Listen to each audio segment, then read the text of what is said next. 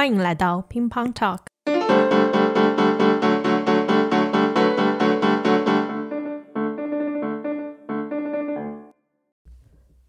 大家好，欢迎收听乒乓 Talk。在这里，我们与个体对话，用具体经验呈现在德国的跨文化日常。今天是一期特别且重要的乒乓 Talk。节目中会有三位嘉宾，分别讲述关于自己在德国读书生活期间经历过的电信诈骗以及带有欺骗性质的销售行为。希望通过对亲身经历的细节描述，给乒乓 Talk 的听众提供更多参考信息，保护自己的人身和财产安全。第一位嘉宾 Lucia，她在2022年不幸成为一起电信诈骗的受害者。过程中，他被诱导将自己隔离在酒店房间，先后向诈骗分子汇款3万七千欧元。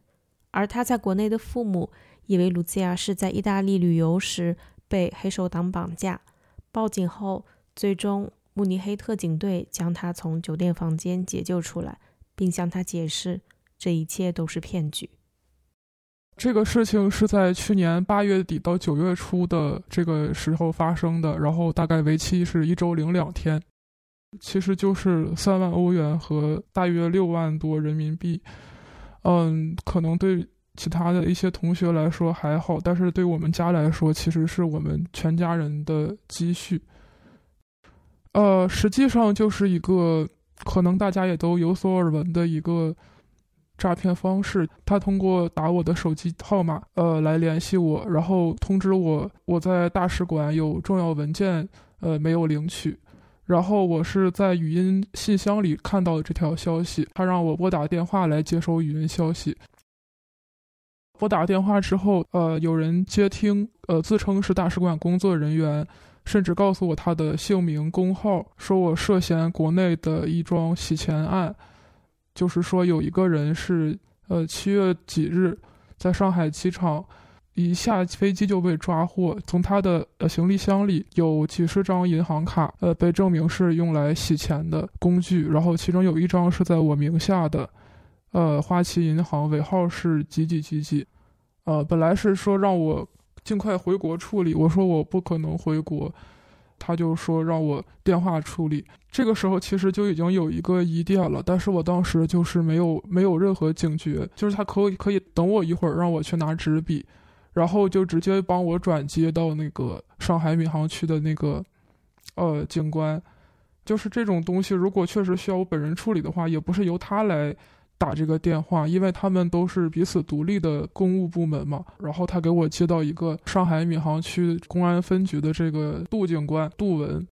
急迫的口音很重的跟我反复强调这个事情的重要性，要准备做多次口供和笔录，线上进行。我觉得他们至少是一个多人的团队，至少有三个人。第一个是这个自称张某的这个，呃，所谓的大使馆工作人员，然后第二个就是这个所谓的闵行区的这个公安局这个杜文，第三个人就是之后提到的，他所说的最高检的那个检察长。当然，这也是一个更大的疑点，就是说最高检的检察长为什么会亲自在线上联系我？但是当时我就真的非常慌张，因为他反复的恐吓我，呃，一再强调事态非常紧迫。然后当时是德国这边时间已经是下午四点多了，然后就是那一次他就跟我说，我刚才又帮你查了一下你的这个身份证号，我我去查那个系统的信息，然后发现你是涉嫌了一个很大的一个洗钱案。啊，这个时候他说辞又变了，就是他之前说的还不是这个洗钱案。然后他这会儿说的是一个更严重、更大型的，最高检这边已经签发了对你的两张暂缓冻结资金托管调查，然后另一个就是人身通缉令，嗯，就是当时他说这个五点钟就要签发了，然后警察就要从国内出发了，就是说我真的非常害怕，我就哭着去求那个第三个骗子，也就是这个所谓的检察长，叫呃雷振华。他们是通过 WhatsApp 联系我的，就是这个这个杜文，从他开始就是让我去加他的 WhatsApp，然后之后也是他把那个所谓的雷振华的那个呃 WhatsApp 推送给我，让我去加他。开始是打电话，然后就转接到社交软件。呃，事后我回想了一下，他们其实对我了解最多就是我的名字。我我怀疑他们其他的其实都不知道，都是从我这里就是线套出来的。就是他们跟我说，就是我这个涉嫌我有问题，所以我需要接受调查。然后就就开始问我我的父母、我的我在国内的住址、我在德国的住址、学校等等等等这些信息。所以一开始联系到你的时候，他们也不是很清楚你人是不是在国内。你这样说，我觉得可能确实一开始他们其实都不能确定我是在国外的。他们打的是我国内的手机，因为我当时用的手机就是双卡双待的。我就真的以为是这种特别要紧的事情，然后特别害怕、特别慌张，然后又反复在催促我。就是如果有人总在催我的话，我确实很很容易自乱阵脚，就是又又在威胁我、恐吓我，又然后又在反复的呃催促我。呃，因为我以前也本人就是没有跟他们公检法部门有有什么接触，就是一说我就感觉好像确有其事。对，然后当时我又是那那一阵子，就是我在忙我的毕业论文以及答辩相关的一些事情，嗯，心情也。比较一般，然后压力也格外大，嗯，就是，就让你当时可能想尽快赶紧把这个问题解决了。对我就是觉得不能再耽误我之后的学业，嗯，一个留学生在在海外，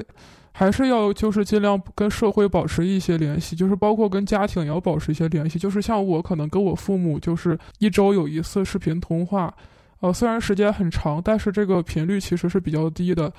我本身很宅，不怎么出门，跟当地人就没有没有什么交集。然后其实跟我身边同学、老师也是交集很少的，呃，我朋友也很少，然后基本上都是在线上联系。所以说，当时我就是在六神无主情况下，我就竟然想到的就是这个事情千万不要牵连到别人，因为我这个不管是主观上还是客观上的这个犯的罪，然后导致别人也是。就受我受我连累也是，就是非常不道德的事情。而且其实骗子是也是反复跟我强调这个事情不要告诉第三个人，因为你涉及到是这种洗钱案，然后涉案金额庞大，社会危害性很很大。所以说，就是你告诉了其他人，你就有这种让别人来包庇你之类的这这些这些嫌疑，别人可能会被你牵连，也判个几年。就是我当时非常震惊，但是我震惊之后竟然是相信了，就是我已经吓得我就是。完全 没有主见了。骗子正好是利用你，出于对家人的保护，所以对，而且实际上我是被物理隔离了，因为从这个所谓的杜文警官开始，他让我要做多次的这个线上的笔录和口供。第一次口供开始之前，就让我呃自己找一个没有其他人的小小房间，然后也不能有什么太多的杂音，然后也要保持室内很光线明亮。所以说，我的宿舍明显是不符合这种要求的，因为我宿舍是还有一个舍友的，他就让我去附近找一个酒店。平时我都不怎么出门，我我不太清楚这个，我也很难查到，我就直接到主火车站附近去去酒店开房。骗子通过恐吓迫使露西亚搬出合租宿舍，在酒店寻找独处空间，开始了九天的自我隔离。我一开始是租了一个青旅，然后当时还打折。嗯，一晚上三十三欧，第二天还可以三十欧。但是我进去之后发现一一个房间有就是有十二张床，然后我就非常自觉的退出来，去附近订了一个单人间，呃，一夜就九十欧，价格就很贵了。之后我就想这个事情几天之内就会结束了，我就不会再有这些问题，我就这个钱我这个钱是该花的。但实际上这个我就一直在酒店待了一周零两天。他们让我就是进行整点进行安全性会回报，就是每个小时前后五分钟之内，我必须要发一条消息。现在是的几点几分，我在哪里，在做什么，很安全，必须要发这样一句话。然后就是两个人都要发，发晚发早了都会认为我有脱逃的嫌疑。然后呢，就是说非常离谱，但是。我竟然是完全相信的，后来我发现我可能也是，呃，陷进去了，就是在一个 P 被 PUA 的状态里了。就是说，就是越是这样，我越是觉得啊，确实是骗子才不会管我这么多呢。因为当时确实疫疫情，就是他们呃很难出国的情况下这么做，其实也是。后来我也发现，其实他是他不会每个小时都看我这个跟我的私信的，他可能一个上午过去，他到中午的时候才会看我的私信。对方也有跟你互动。告诉你这个事情进行到哪一步了，然后接下来你可能还需要多长时间之类的。他跟我说最多的消息其实就是就是问我有有有多少个存钱的账户，然后怎么把那个钱给给存到哪，给转转到哪，然后最后就是把所有钱全汇到一张卡里，转到他的那个卡怎么转。他说这个因为这个涉案金额非常大。然后还给我看了照片，包括我的那个他之前提过那个通缉令，他其实应该是把我的照片，把我身份证上的照片给 P 到上面去了。就是他说这个洗钱案主犯涉案金额是，呃几千万，但是现在可以查到的是二百五十六万。其他的从犯呢，就是这个嫌疑人家里需要给你提供一百，就是一半的钱，来证明你家里能拿这个钱，你不会因为这个钱去犯罪。呃，这是目前为止最离谱的一个理由，但是我也竟然也信了。后来发现我好像确实拿不出这么多钱，他还一直在降低筹码，就是一直在告诉我我可以通过什么方式再少拿一点钱，但是必须要拿，不拿的话我就真的要被起诉了。就是我这些天一直在反复的折磨我的我的父母，其他人我不敢联系，骗子只只让我联系父母。他是从进酒店之后开始允许你跟你父母联系的？不是，就是从要钱开始。我已经在酒店待到第二天或者第三天，我也忘了。就是说，这个期间他其实是各种约时间让我去做那个视频口供的，做了两次还是三次口供，还都有一些要求，比如说让我写一个写一个四千字以上的自白书，还让我开着视频。然后他说：“啊，你就不用管我了，我我去睡觉了。但是你需要开着视频。”问题就是说，他和那个雷两个人在 WhatsApp 上的那个。头像都是一个真人像，穿着制服，就是类似于证件照的那种形式。雷是没有开过视频的，然后这个度是他一开始出现了几秒钟，啊，然后就很快就关掉了，然后就跟我说啊，对了，我忘了这个事情了，这个就是按照规定，就是我这面是不能露面，但是你那面是必须要全身露面的。就是他后来给我给我发一段视频，他在那个正在提审其他的犯人。然后那个视频，我后来想想，肯定也都是在网上找到或者是合成出来的。但是当时我就真的以为是他刚刚去提审了犯人，然后拍了个视频给我看。刚到酒店的时候，他给我视频，他就说：“啊，前一段时间我们赶上那个是什么什么打假还是之类的，然后给我传了很多材材料和视频，就是啊如何防止个人信息泄露。前后我跟我父母要钱用了多个理由。”就是一开始是他们直接帮我编好的，让我直接转述。后来就是让我自己去想，然后想出来一个就打字发给他，他说行就可以，然后不行的话就再换一个。就是我我是我是在帮着骗子骗我父母，就就是其实最后选出的理由，其实我觉得是最离谱的，因为是。有个时间差嘛，一开始说是打黑工，他就说你去，你就跟你父母说你在放暑假要找工作，你就该提前申请税号，但是你没有申请，你打工的时候就直接把你带走了，且不要说你一开始其实不用自己申请，就是你登记之后会有税号，就是说我之后确实是没有钱用了，我要去找工去打工的时候，我才去查这些方面的消息，当时我不知道。但是我也知道这个是不可能的，就是他不至于直接把你从工作场所带走，然后说你打黑工啊，要把你关起来或者是送回国。但是骗子跟我说要这么讲，然后我就真的这么说了。然后我父母也是觉得非常离谱，最后拖到拖到两三天之后，骗子觉得实在是不行了，就让我自己再想一个其他的理由。最后给我敲定了一个，也是我自己想出来的，就是就是说我那天在我父母那块没要到钱之后，我就。为了散心，我就当天下午就报了一个旅游团，然后去意大利旅游。但是因为导游跟当地黑手党有冲突，就是得罪对方了，然后就是整个团就被扣下了。黑手党就说需要拿钱来赎人，就是反正漏洞是非常非常多。但是当时我只是很害怕，对，他说等我胜诉了之后，三五天之内，最长一周之内，这个钱就会打回，就会原路返回。到这一步，卢茨亚将自己带来德国的留学费用全部汇款给了骗子。这个钱是分两笔打到他们卡上的，就是之前在国内用的钱就是人民币嘛，然后在骗子的指导下打到了他一张国内的农业银行的卡上。然后剩下的钱就是所有的欧元，本来就是只在我的一个一张德国的储蓄卡上，他让我直接凑了三万欧元，就是几乎是所有钱了嘛，让我是去转账。后来发现就是在网上转账不了，可能是因为金额太大了。然后就是他让我到到线下去转账，他是一个香港的账户。因为这个原因，所以说这两笔钱都非常难追回。国内那个是因为。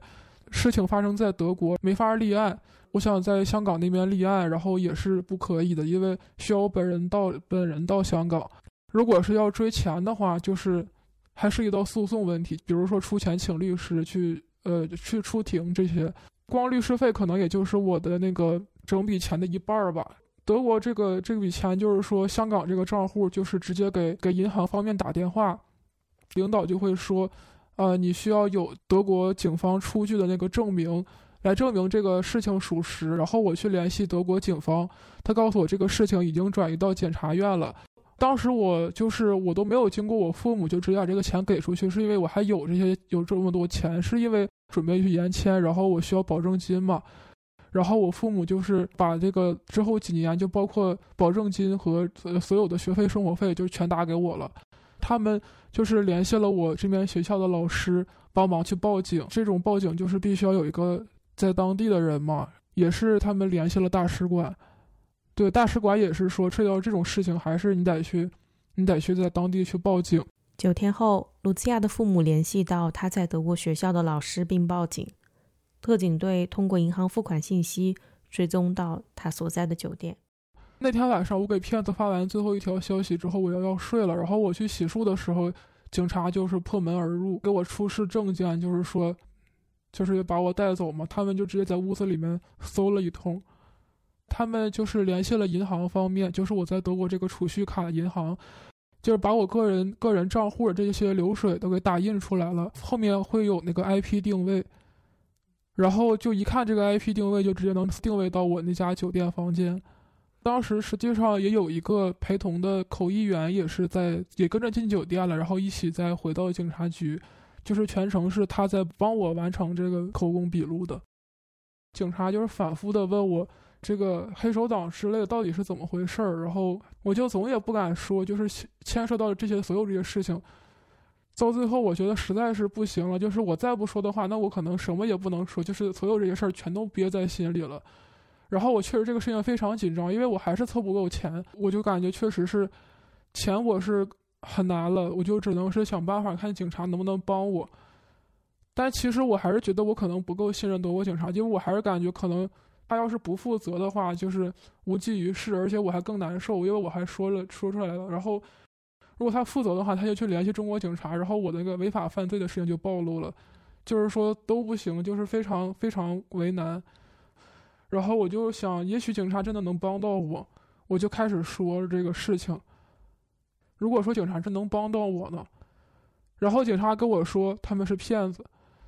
我当时就是感觉非常就是世界崩塌的感觉。就是我一开始确实是很不相信，到后来我还在说我不相信，其实是内心已经知道是被骗了，就是我不敢相信。我就觉得相信的话，那我这些天都都算什么？那我我在干什么呀？到底？所以现在这个情况就是，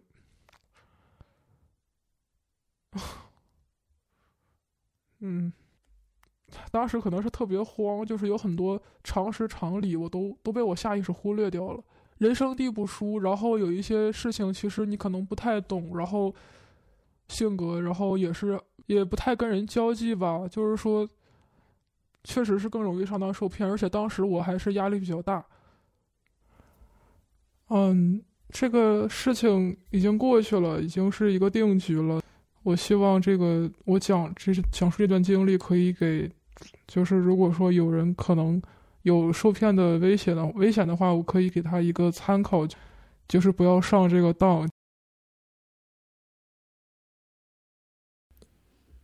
花花正在巴伐利亚的高校读书。几个月前，他在 Instagram 上接触到一种很特别的订阅服务。通过他的这一次经历，我也是第一次了解到电话签约这种签合同的方式。花花你好，感谢你愿意来跟我们分享你的经历。你会怎么形容遇到的这个情况？你觉得这是诈骗还是？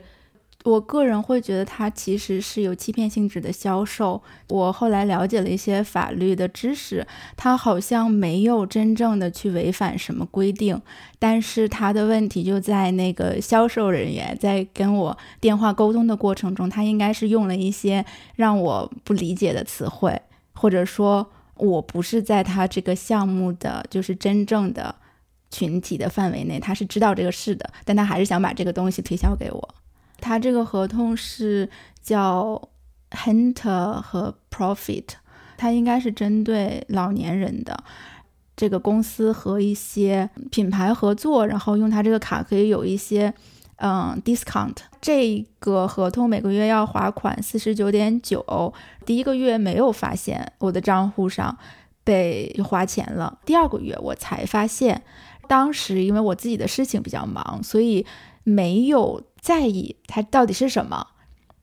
就是我猜到了，可能是我之前电话上有签一个什么东西，然后因为我也收到了一个他发给我的小册子和一张卡，后来我就回国了。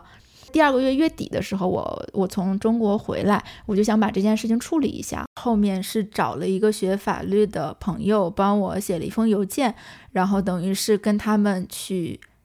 协商了一下，所以后面那两个月的钱就就是这个月他没有划走，然后上一个月的钱是他划了，然后我跟银行去说，然后让银行把钱又退回去了。一开始是怎么和这个公司有联系的呢？我当时可能是因为刷了很多旅游的内容，然后他就在 Instagram 里面出现了一个广告，就是 Gewinnspiel，然后这个 Gewinnspiel 会就是可以有那个赢黑色的 coupon。然后这个对我来说就挺吸引人的，虽然我也没有想着我能中奖，但是我就还是试了一下。他当时就只填了一下邮箱、电话很基本的信息，后来就接到了有人给我打电话。第一个人打电话的时候，我不想理他。他尝试了几次之后，有一次是我在上 workshop 的休息的间歇，他又给我打电话，然后当时我就接了。然后我接了之后，我就想这个电话那我快点说完，然后我继续去学习什么的。他先是跟我说啊，我赢赢了，就是有一个那个双人的，就是旅游的券，然后可以用。然后我当时我记得我还问了他一下，就大概是啊，就就我就可以用，我只我需要给你什么信息，我就直接可以用是吗？我记得当时是回当当时的回答是没有说这个是跟一个合同。有关的，这个时候他又问了我的银行卡的账号，然后我听到他问我银行卡账号的时候，我我其实还是有怀疑的，所以就又问，诶，这个你也需要知道吗？然后他当时跟我说什么，这个是你可以告诉任何一家公司的，就没有关系。我当时可能没有太听懂，然后我就给他了，他又跟我聊一些其他的内容，然后这个对话就结束了。直到后面我收到了他的信。我才知道，我就是签了一个合同。你现在能回想起来任何一句话，他们有问你同不同意购买什么服务，或者是类似于让你有一个口头签约的内容我完全没有印象，但是有可能他们是说了的，但是我只是就我记着他有一大串的问题，然后我就一直呀呀呀呀呀，就是他的电话是录音了的，应该是。嗯，就是他那个电话可以当做我们的一个就是合约关系，这个是我没有想到的。是我问了，就是那个学法律的朋友查了一些条款，他电话里的嗯口头合同是算数的，这个是我不知道的。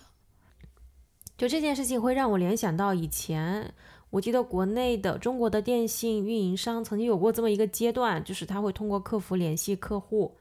推销各种各样的套餐，我曾经也有过没有耐心的听对方跟我说，到底要升级成一个怎样的套餐，然后试用期有多久？如果试用期过后我不想续订的话，我要在什么时间之前联系客服？怎么样说才可以取消这个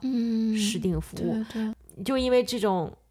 很复杂的话术，所以我也不小心签过这样的合同。我们在德国肯定大家多少都经历过这种在听不懂的情况下稀里糊涂的就说了呀，但是我们都不知道这样的词居然是可以在电话里面用来签合同的。对，所以就是要小心。然后还有一点就是这种事情它其实是有一个十四天的期限，你可以。V 的互分，就是如果一旦这种事情不小心发生了，一定要及时解决，不要像我拖过了这个期限，然后再想办法。在他给我寄的那个小册子上面，他应该是在非常不不显眼的地方，在一封信的后面写到了，就是有十四天的期限。就这个可能他也是故意让你不看到。还有一个小的事情就是不要太轻易的把自己的信息。给出去，因为我不是很注意的，就是我觉得如果他只知道我的信箱、呃电话，可能他不会做什么，但是其实不是的。对，确实你一开始提到在 Instagram 上只填了你的，就是不要想着占小便宜。但是因为我那个时候确实就是满脑子想的都是旅游，然后就他真的中我的胃口了，然后一下子就把理性的那个。那个线儿给压下去了，对，所以有可能会发生的。我觉得在我们任何人身上都有可能会发生的，和我们当时的生活境遇和心理状态也有关系。嗯嗯，我们就是尽可能多的分享各种各样的案例，然后让大家尽可能及时甄别出来自己到底是处在一个什么样的情况当中。非常感谢花花今天来跟我们分享你的观点和经历。好的，谢谢。好，谢谢你。卡虎在德国完成学业后，已经在德国工作两年。二零二三年四月，他在德国与一次电信诈骗擦肩而过。卡虎，你好，你好，感谢你愿意来跟我们分享你的经历，给包括我在内的听众提供你与诈骗周旋的过程细节。你可以跟我们讲讲一开始对方是怎么？联系到你的吗？呃，那一天呃是周日，然后这个人给我打电话的时候，他的电话显示的是九六幺幺零，我就用谷歌搜索了一下，到底这个是什么，然后发现是国家反诈骗中心，然后在谷歌下面专门提示，一般你招你要是接到这个电话的话，就一定要接起来，可能你遭遇了诈骗的事情，所以在持续给我打电话的时候，我后面就接了这通电话，其实是加八六，然后。九六幺，然后空格幺零，对方是一个男性，然后年轻男性的声音，就问我，呃，你知道这什么电话吗？我就很紧张，然后我说，嗯，我刚刚谷歌搜索了一下，发现你们是呃国家反诈中心，然后他说，嗯，你说的很对，没错。他说是你知道你为什么会接到这通电话吗？然后我说我不知道为什么。他就开始介绍他的那个背景，嗯，他们是呃江苏反诈中心，有人用了我的信息做了一些事情之后被群众举报，所以他们就会查到这个信息，我本人在海外的这个电话号码联系到了我。当时其实我因为我也不确定我有没有在通过使用国内的一些软件时候使用的是我德国的电话号码，所以这个时候我并没有产生怀疑。当天是四月十六号，他说有人用我的身份证信息，在四月七日，也就是一周之前，在嗯南京市竹山移动营业中心注册了一个信息号，呃，就一个电话号码，然后他然后说是以短信的形式散发了一些，就是一些领导人的不实言论，真的就很现很真实，又有时间，又有地点，又有作案方式，然后还有这个电话号码。我想想，如果有人，因为我我人不在国内，我不知道这个事情，也许是有可能发生的。对，然后他就会说：“那你，呃，你确定你这四月七号那一天没有去到这个江苏吗？”然后我说：“没有，我一直在国外。”那他说：“那嗯，基本可以断定是有人盗窃你的信息，所以是需要你本人去当地报案的。”我说我没有办法去那里报案，然后他就说，那你只能通过网上去联系到那个呃公安局，然后给他们开立报案证明单。问我说，你有没有身边有没有纸和笔，把刚刚这些事情都记录下来？当时就专门找了一张小纸条，然后开始他说什么我记什么。他反复强调说一定要开立一个报案证明单。然后他说，嗯，你现在就要给他们打电话了。我说那我怎么打呢？我现在在国外，我也没有国内手机号，这个长途又很贵。他说，嗯，我们可以给你转接过去。然后过了大概可能一分钟，那边就接了这个电话，说：“你好，这里是江江苏公安厅。”但是这个人的声音跟刚刚那个人是同样的声音。所以我不确定是团体诈骗还是说单人作案，但是我也没敢说往下想，我只是说把刚刚那个人跟我说的一些信息，我就一五一十的都说了一遍。一个假警官就说：“嗯，你这个情况可以确定是你的信息遭遇到被人盗窃，就报案。”说我说你不是警察吗？你应该就可以帮我报案啊。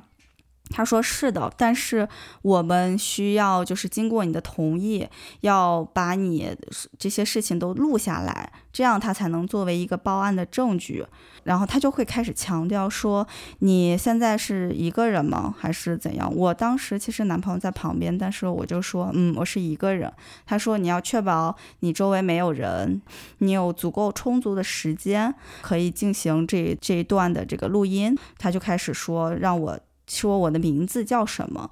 然后我的身份证是什么的时候，我就开始有些敏感了。我就觉得，你如果知道我的那个名字，你为什么我的身份证号？我在想，应该是可以查到的。我就立刻就停下来，我说：“嗯，不好意思，我现在不报了。”他说：“你知道这是什么事情吗？”我说：“嗯，我知道信息被人盗盗用了。”他说。这么重要的事情，你现在要停下来吗？我说，嗯，我想了一下，我先先先，我有件急事，我一会儿再报案吧。然后他说，那你有什么事情比这件事情还更重要的？我说，嗯，是这件事情很重要，但是我我说就有人给我送东西，我得赶紧去下去拿一下。他就说，那你什么时候还有空？我然后我说，那就十分钟以后吧。然后他说行，那行吧，那十分钟以后我再给你打电话。然后我就开始查这个事情，我就利用这个十分钟的空档，嗯，给我的爸妈打了电话，他们就说这是一个诈骗，我就开始搜真正的反诈中心的电话。第一步我是先给了，嗯，就是大使馆打电话，他有一个国际的通用的电电话，我先给他们打了电话，然后他们说。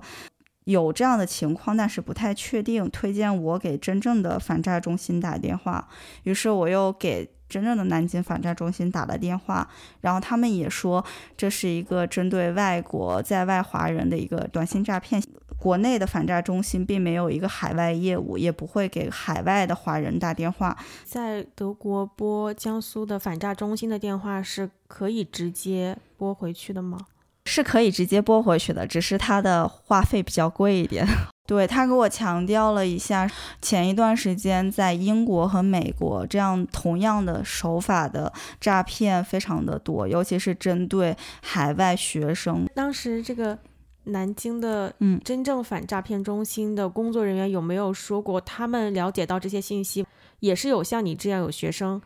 嗯，主动打电话过去确认核实信息的真实性，还是他们也听到过有一些真的已经上当受骗了？这个我不太确定，但是他有说也有其他人给他们打电话，然后去确认这个事情的。而且我当时打电话的时候已经是国内可能十一点多了，所以还有人接电话这件事情让我非常的 感激。然后那个人后来十分钟之后果然又给我打电话了，然后我就不接，反复给我打了好几通以后，又用其他的号码给我打电话，有其中有幺幺零的电话加八六幺幺零。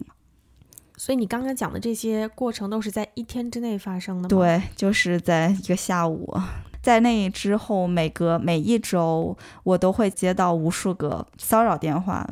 那现在回想起来，你觉得主要是哪些契机让你开始怀疑对方言论的真实性？就是他在给我说，反复强调我周围有没有人。他希望的是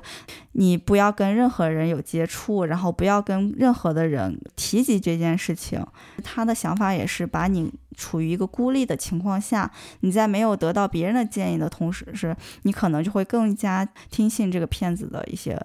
对，尤其是我们在国外读书，其实跟家人联系本来就不方便。如果说这个骗子是德国时间下午晚上联系到我，那我有可能确实第一时间联系不到我国内的家人，让他们帮我确认这个事情。对，我觉得还是比较幸运的。觉得你在这个过程当中真的及时做了很多正确的反应，不管是去联系真正的机构，还是和身边的人叙述。心情紧张的时候，你也在尽可能的去收集一些其他平台的信息，帮你辨别一下有没有人同样经历过这样的事情。嗯，这个我觉得是你用自己的聪明才智避开了这一次上当受骗啊，倒不是说只是一个命运的安排的 幸运的偶然。嗯，我觉得很值得我们借鉴你的这些经验。谢谢，我也希望我的这个次的没还没未成功的，可以给到更多的听众一些帮助，然后也帮助大家未来在呃接到这样电话的时候，能够一眼辨别出来他们是一个骗子。感谢卡后和我们分享你的观点和经历，也谢谢你的信任，愿意接受我们的邀请。祝你接下来学业，no，你没有学业了。